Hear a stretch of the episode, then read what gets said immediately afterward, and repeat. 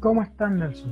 Bien, bien. Eh, bastante agradado por tu invitación, bastante emocionado también porque esta es como la temporada de invitaciones a, distintas opciones de programas, podcasts, y es justamente algo que siempre me ha llamado la atención hacer podcasts, hacer eh, programas live, YouTube, y ahora que me están dando la oportunidad, también me gusta porque entre los temas del trabajo, el horario y, hay que decirlo, la procrastinación, se me ha hecho un poquito cuesta arriba llevar yo mismo esos proyectos a, ser realizados. Entonces, que alguien más me invite es como que ya, bueno, me, quitas el trabajo encima de editar, de montar y voy, al, voy a lo que es. Y entonces, por ese lado también muy, muy agradado de esta invitación y como te digo, también muy emocionado.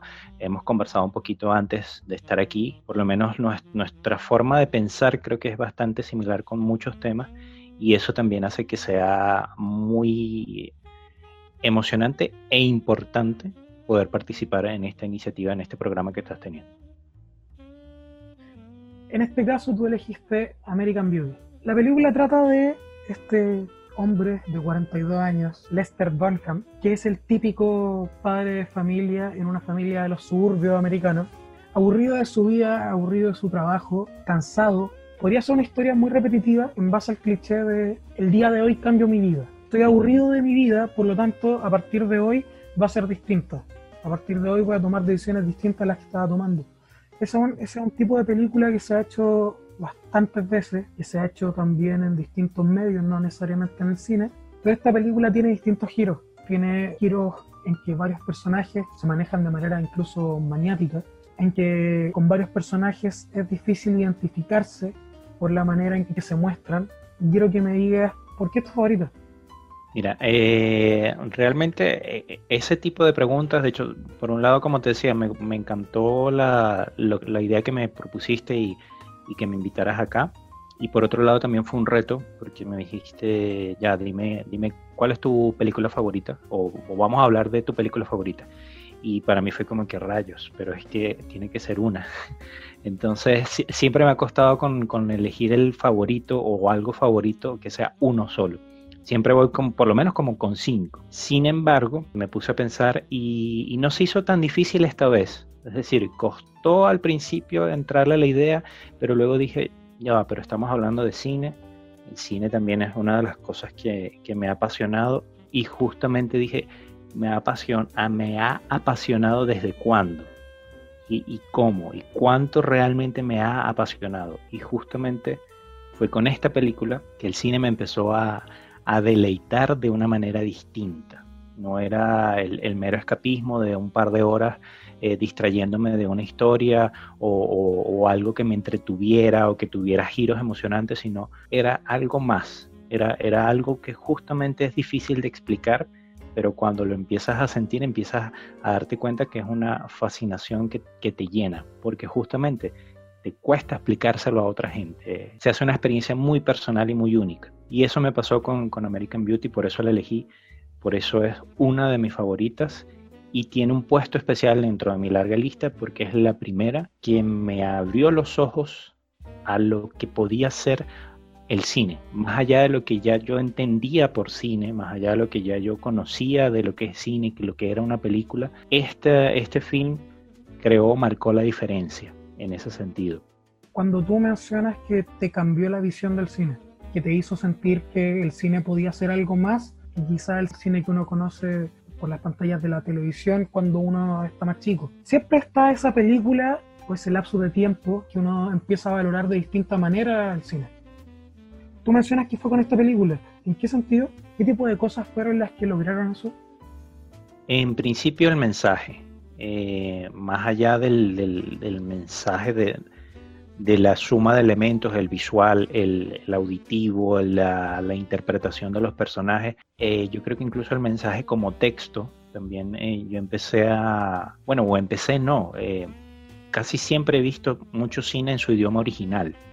Entonces en esa época eh, no dominaba tanto el inglés y me iba mucho por los subtítulos. Entonces obviamente de, la forma en que tú absorbas un mensaje, eso también va a influir en el mensaje. Entonces aquí fue leer esos subtítulos leer muchas partes justamente habladas de la película y ese fue el mensaje que, eh, a esa parte del mensaje o ese tipo de mensaje fue el que me llegó y el que me hizo ver distinto. Hay una escena de la película que hablan de esta bolsa, que, el, que uno de los personajes capturó una bolsa moviéndose en video y lo que ese momento significó para él fue algo, primero con lo que me sentí muy identificado, porque para esa etapa de mi vida había, había vivido una experiencia o algunas experiencias muy similares, pero fue como mira, por fin alguien puso en palabras esta cosa, porque no tenía otra forma de llamarlo, esta cosa que había dentro de mí, alguien lo puso en palabras. Ojo, y fíjate que te digo palabras porque justamente es lo, leía los subtítulos para entender mejor la película en ese momento. Entonces, cuando vi que alguien lo puso en palabras, dije, wow, o sea, el cine sirve para, para esto también, para conectar y para llevar a, otro formato cosas que uno lleva por dentro, que alguien lleva por dentro, que, que, que, le llenan, pero al mismo tiempo le, le, incomodan, pero al mismo tiempo quisiera ponerle una palabra y no sabe qué palabra ponerle, entonces viene alguien que jamás en tu vida te ha conocido, pero que lleva al cine, a la pantalla, eso que tú llevas por dentro. Entonces es cuando uno dice, wow, o sea, como hace como ese clic. Y esa fue la parte en que, en que a mí me generó un parteagua. Y, y fue, era un cine eh, para mí, había una visión del cine antes de American Beauty y empezó a haber una visión del cine muy diferente después de American Beauty. ¿Te acuerdas bajo qué contexto conociste la película? Sí, por supuesto. De hecho, creo que eso obviamente también influyó muchísimo en, el, en cómo me llegó la, la película.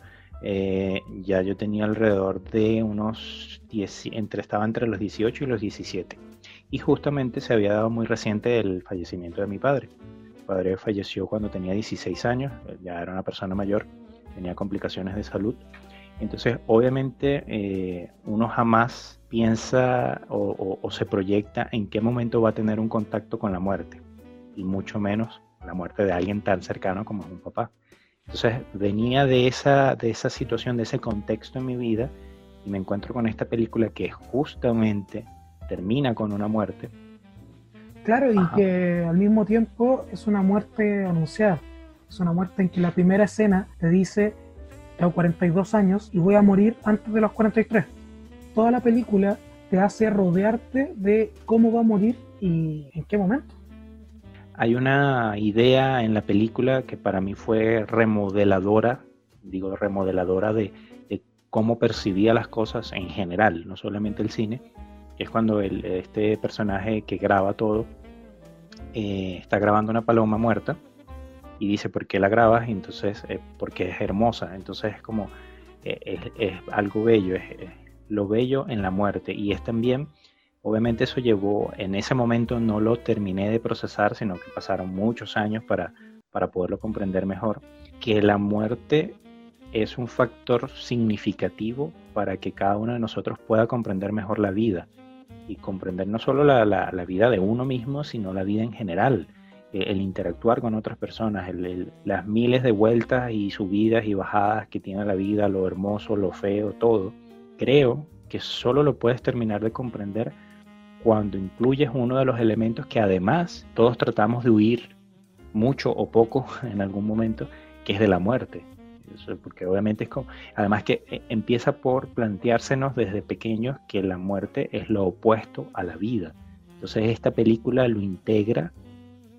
Quizás, ojo, quizás no, no, no, no es, es el mensaje y, pocos lo vean así, pero mi visión es que justamente da, te da a entender que la muerte es parte de la vida y que a través de la muerte, solamente teniendo en cuenta ese elemento, se puede tener una idea realmente completa o, mucho más grande de lo que es la vida en sí, de lo que puede llegar a ser la vida.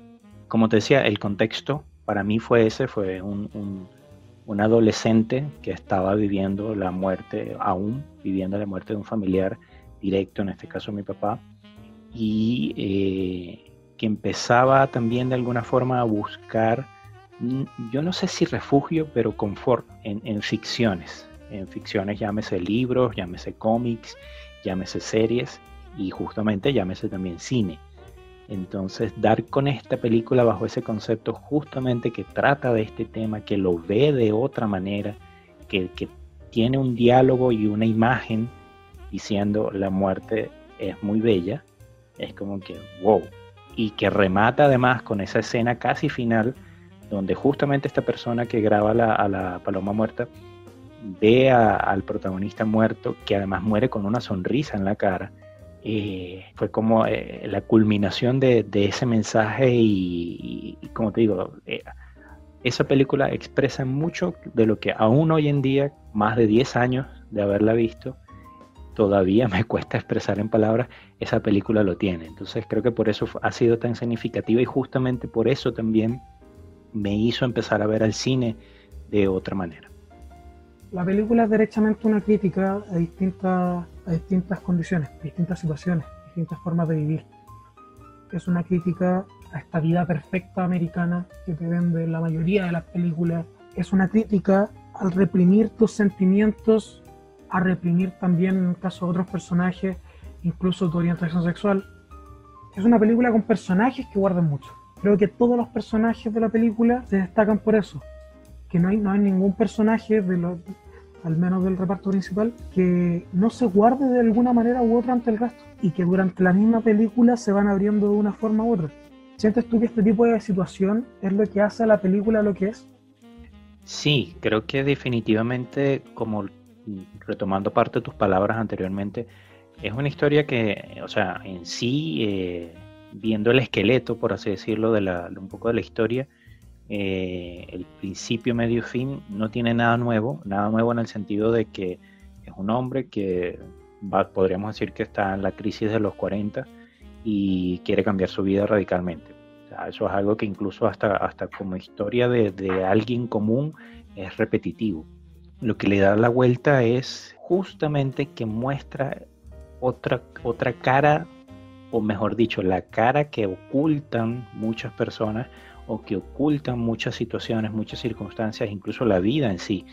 Volviendo al mismo tema de la muerte, o sea, una de las cosas en que se empeña quizás el mundo occidental, por llamarlo de alguna manera, es, es en ocultar la muerte, de hecho, sacar la muerte antes antes la, el tema del, de la muerte, y perdón que me ponga un poquito aquí enciclopédico, estaba mucho más cercana a la, a la vida, a, la, gente convivía, por llamarlo de alguna manera, un poco más cercano con la muerte, y de, de pronto empezó a haber un cambio cultural y el muerto estaba en el cementerio, se alejaba, se, se empezó a volver tabú y además al mismo tiempo escatológico conversar el tema de la muerte. Entonces, empezando por ahí, que la película te diga, mira, la, vida es muerte también, eh, sigue y ahonda más ese tema de mostrar la cara oculta, justamente como dices tú, con los personajes.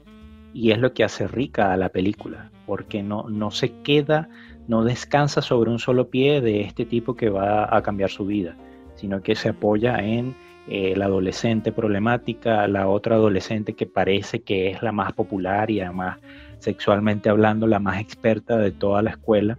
Como lo decías tú, incluso hasta un, tipo militar que reprime su sexualidad, expresando que odia cierta orientación sexual, cuando al final te das cuenta que es todo lo contrario. Justamente ese nivel de represión de su identidad sexual es tan extremo que de la boca para afuera lo que expresa es odio hacia la homosexualidad.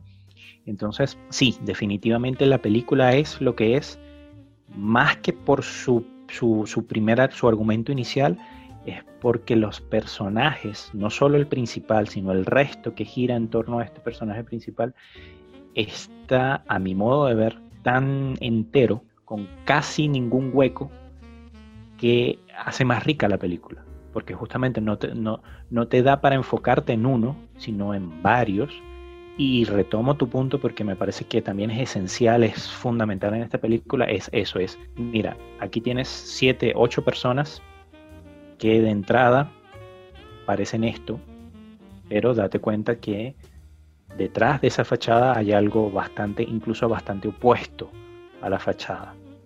Y, te lleva directamente a, voltear, a, darle la, espalda a la pantalla y ver hacia afuera, ver, a tu mundo, ver a tu vida, a, las personas que interactúan contigo y darte cuenta que es una realidad, es una realidad que todos vivimos en algún momento y que, creo que también marca la, separación entre la adolescencia, infancia y la adultez. Y justamente, como te decía, todo está conectado. Entonces, el mismo contexto que yo vengo, que, tengo cuando veo por primera vez la película, eh, afrontar esa situación por primera vez en mi vida y darme, empezarme a abrir los ojos a muchas cosas que hasta antes de los 16 no veía, no creía ni siquiera que pudiesen existir y empezar a darme cuenta que sí, que pasan y que la película eh, es un claro ejemplo de esas situaciones que pasan y pasan eh, en exceso a veces, es, es lo que la hace, lo que para mí tuvo ese, ese eh, generó ese parteaguas de un antes y un después. Entonces, respondiendo en pocas palabras ahora a tu pregunta, después de toda esta explayarme, eh, sí, la película es lo que es por sus personajes y por ese ocultamiento que tienen los personajes, que luego se marca en un, en un gran contraste de lo que quieren vender ellos para, para ellos mismos y para el resto y lo que en el fondo terminan siendo. Yo esta pregunta la hago eh, para todos los capítulos. Está bastante instaurada la frase me encantaría poder quitarlo de mi mente y volver a verlo por primera vez, sentir todo por primera vez de nuevo. En este caso, a ti te, te pasa esto con esta película, o para ti la primera vez que la viste fue ideal, no la cambiarías y prefieres verla como algo que ya llevas viendo durante todos estos años. Mira, me suele pasar con la mayoría de las películas hasta quizás hace unos cuatro años máximo, que mi mentalidad era no, no volverla a ver, justamente por lo que dijiste en parte de tu pregunta, que obviamente no hay nada como la primera vez. todo, lo que tú recibes un, vamos a llamarlo así, producto, eh, la primera vez, obvio, no lo vas a volver a recibir más nunca. Y muchas veces es decepcionante una segunda vez. Eh, cuando regresas a un libro, a una película, lo que sea, por segunda o tercera vez, hay, obviamente hay productos que, uno queda, mm, era mejor cuando lo, vi por primera vez. Entonces esa idea se mantuvo muy fija en mi mente por mucho tiempo y obviamente esta película siendo la, que me abrió los ojos a, una nueva visión del cine, eh, la quise mantener como muy resguardada, es decir, no volverla a ver, dejarla así como estaba, intacta, con justamente todas esas sensaciones que me generó. Pero también cabe decir que, como mencionaba de un tiempo para acá, eh, empecé a romper un poquito con ese patrón y a volver a ver cosas por segunda, a veces hasta por tercera vez. Y le empecé a agarrar el chiste, más que el gusto, el, el, sentido, a volver a visitar algo, sobre todo cuando han pasado muchos años de distancia. Y sí, lo hice con esta película, la volví a ver eh, hoy, justamente antes de, de, de estar acá, y creo que también fue positivo por el hecho de que se mantuvo bastante intacta.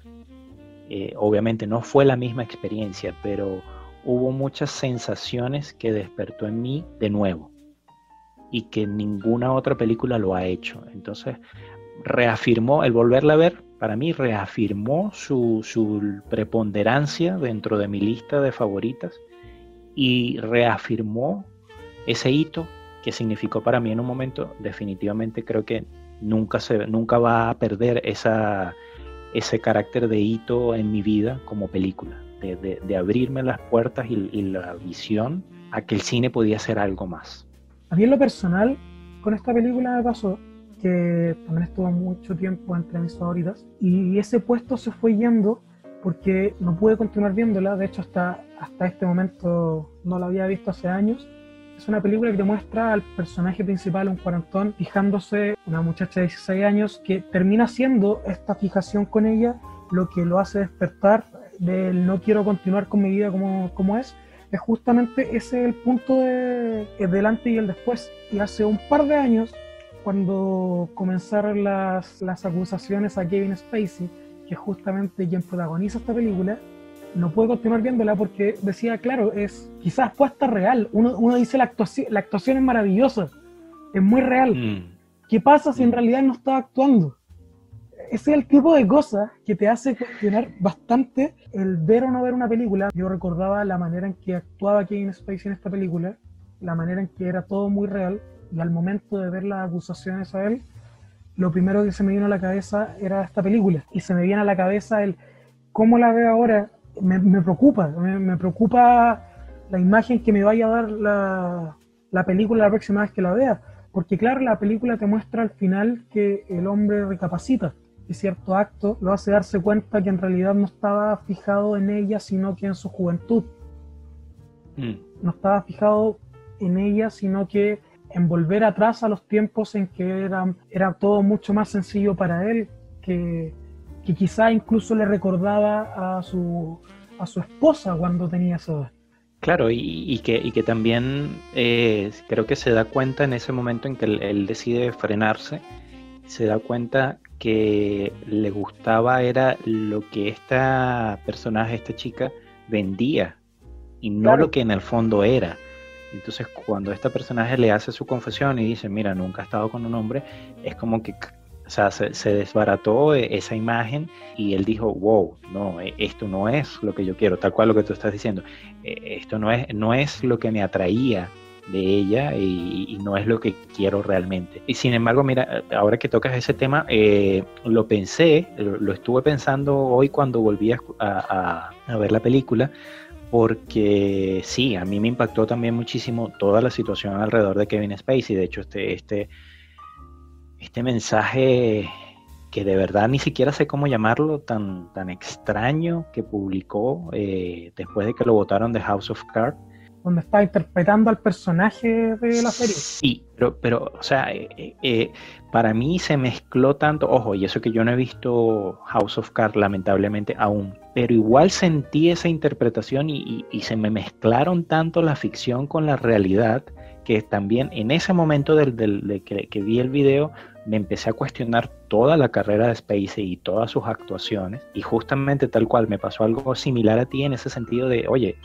esta persona está tras tras una menor de edad, porque es así es la realidad, él tiene 42 tal cual y la otra niña tiene 16 y tiene este interés, este morbo, e, e, esta fascinación y fijación además, porque se vuelve una fijación, eh, ahí tú te empiezas a cuestionar, mm, después de que sé todo lo que sé de Spacey, eh, ¿qué, tanto de actuación hay ahí y, qué tanto de de esa cosa rara que terminó siendo Spacey eh, filtró en la película. Pudiéseme incluso mancharla un poco a mi experiencia personal, pero no por algún motivo, quizás me, algún mecanismo de defensa hizo que, que eso no, no, no, no, contaminara, por usar una palabra, a la experiencia que tuve en su momento de la película y que reviví ahora que la volví a ver. Claro, a mí me pasó, me pasó algo similar. Yo la volví a ver hoy día después de, como te digo, mucho tiempo, justamente por este caso, se la estaban dando en el cable, no me quedaba viéndola por lo mismo, porque me, me daba cierto nerviosismo. Y claro, al verla, me dio la sensación de que la calidad cinematográfica de la película se anteponía a ese miedo que yo tenía. La disfruté de igual manera, aún considerando que, que puede haber un mensaje más allá, que uno nunca se había dado cuenta hasta hace un par de años. Pero ahí ya entramos en, la clásica disputa de si el artista se puede distanciar o alejar de su obra y ahí ya es opinión de cada uno. Claro, y que además es un tema eh, demasiado, ojo, más allá de las acusaciones en sí, que obviamente son graves, pero es un tema muy complejo eh, la cuestión de, en el caso puntual de un actor o actriz, justamente como dices tú, ¿dónde está la división entre el personaje que está interpretando y quién lo interpreta?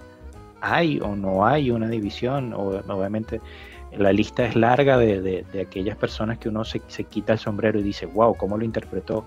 Y que a lo mejor en su vida personal es radicalmente distinto, pero a lo mejor no. Y, bueno, todo el tema en sí de, ser actor que desde que existe esta profesión siempre ha sido cuestionado. De hecho, mucha gente cataloga de que para ser actor hay que estar loco, porque volverte a alguien que no eres y al fondo quizá, al, final en el fondo quizás sí es ese, ese personaje que estás interpretando, sí está dentro de ti, bueno, pero eh, no obstante no deja de, aparecer en la mente de cualquiera que vea esta película, la haya visto o la vuelva a ver o la vea por primera vez, que ahí hay un Kevin Spacey y, que hizo todo lo que hizo o, lo que lo acusaron, pero sobre todo, repito, para mí el video que sacó personificando a este, este personaje de Oscar, de verdad, a mí me perturbó, me, perturbó muchísimo.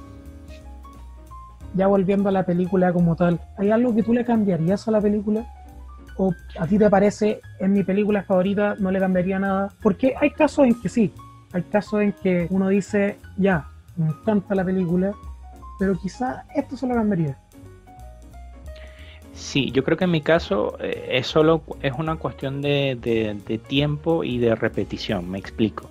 Eh, hay películas para mí que son excelentes y que justamente eh, no pasa por mi cabeza el cambiarle algo, por, por esa, ese nivel de satisfacción que generaron en mí. Eh, en el mi espectador, en el mi crítico, en el mi o en el yo analítico, eh, en, todas las facetas en las que puedo absorber y disfrutar de una película, no se levantan dudas por el nivel de satisfacción y ya dejo la película así, digo, no, no pienso en cambiarle algo, pero creo que es inevitable que si le doy vueltas y le doy vueltas y la vuelvo a ver o converso mucho o escribo algo sobre la película, indudablemente le voy a conseguir algunos cambios, le voy a conseguir algún detalle. Creo que en, mí como espectador eso siempre va a estar. Y en esta película, extrañamente, extrañamente, no lo hay. De hecho, lo pensé ah, para que, para que veas lo, lo sincronizado que a veces están nuestros criterios. Lo pensé, dije, ya, la volviste a ver y le cambias algo y, dije, no. O sea, mi primer instinto fue como que sí, le voy a cambiar. Y ahí me detuve, pero ¿qué le voy a cambiar? Eh, ¿Hay algo que valga la pena cambiarle? ¿Le, va a aportar más? Y no. O sea, eh, eh, creo que fue como un instinto reflejo. Pensar, sí, le voy a cambiar y después darme cuenta, no, no, está perfecta así. Ya para ir finalizando, ¿qué consideras tú que esta película le puede dejar, no necesariamente a las nuevas generaciones, pero sí la gente que la vea por primera vez, a la gente que experimente por primera vez lo que tú experimentaste hace años? Yo creo que, por un lado, como te decía, hay, un tema con ver la belleza en la muerte, por un lado, y por otro, lo que expresaba el personaje adolescente que graba todo en video cuando le muestra el, video de la bolsa jugando, bailando en el aire. Eh, lo que él expresa de, que justamente hay veces que él siente que hay tanta belleza en el mundo. Incluso él usa una frase que me marcó y que ahora que la volví a ver me volvió a marcar, que es la belleza de las cosas. Uno por lo general, como todos estos conceptos tan complejos, amor, belleza, fealdad, eh, todos estos conceptos que son tan relativos también son demasiado complejos, pero al mismo, al mismo tiempo relativos, y uno no deja como de, irse hacia los cánones, ¿no? Ah, bueno, ¿qué es belleza? Belleza es esto, ¿qué es feo? Feo es esto, eh, ¿qué es eh, bueno? Bueno es esto, etcétera. Y que este chico de pronto dice la belleza de las cosas. Entonces sí, es como, es como un concepto de belleza que no te habían enseñado nunca antes, por lo menos sobre todo en mi caso que la vida adolescente no te lo habían enseñado en la escuela, generalmente no te lo enseñan en ninguna parte y solo lo puedes aprender a través de justamente obras de arte, que a fin de cuentas el cine es eso y para mí esta película también es eso, es arte. Entonces, e, e, ese tema de, de mostrarte algo inédito, creo que es uno de los grandes eh, aportes que puede dar esta película para cualquiera que la vea. Es, realmente inútil hablar de la escena, ponerla en palabras porque tienes que verla para vivirla, para que te, toque esa expresión de, repito, la belleza de las cosas y, ves la bolsa en el, en el aire y, y, cómo está armado todo el momento, es, también es una belleza. Y hay otra cosa que a mí también significa un aporte, para mí lo fue, y, creo que pudiese serlo para muchos que lo vean, eh, el tema del, del, freak o del raro, eh, que se toca también en, la película con los personajes adolescentes, del el que es popular o la chica que quiere ser popular o que básicamente lo es, pero es una fachada a fin de cuentas. Y por otro lado está su mejor amiga y este, este chico que graba videos que son raros y que son orgullosos. De hecho, hay una escena donde lo dicen, sí, eh, tú eres la popular, yo soy rara y me gusta hacerlo.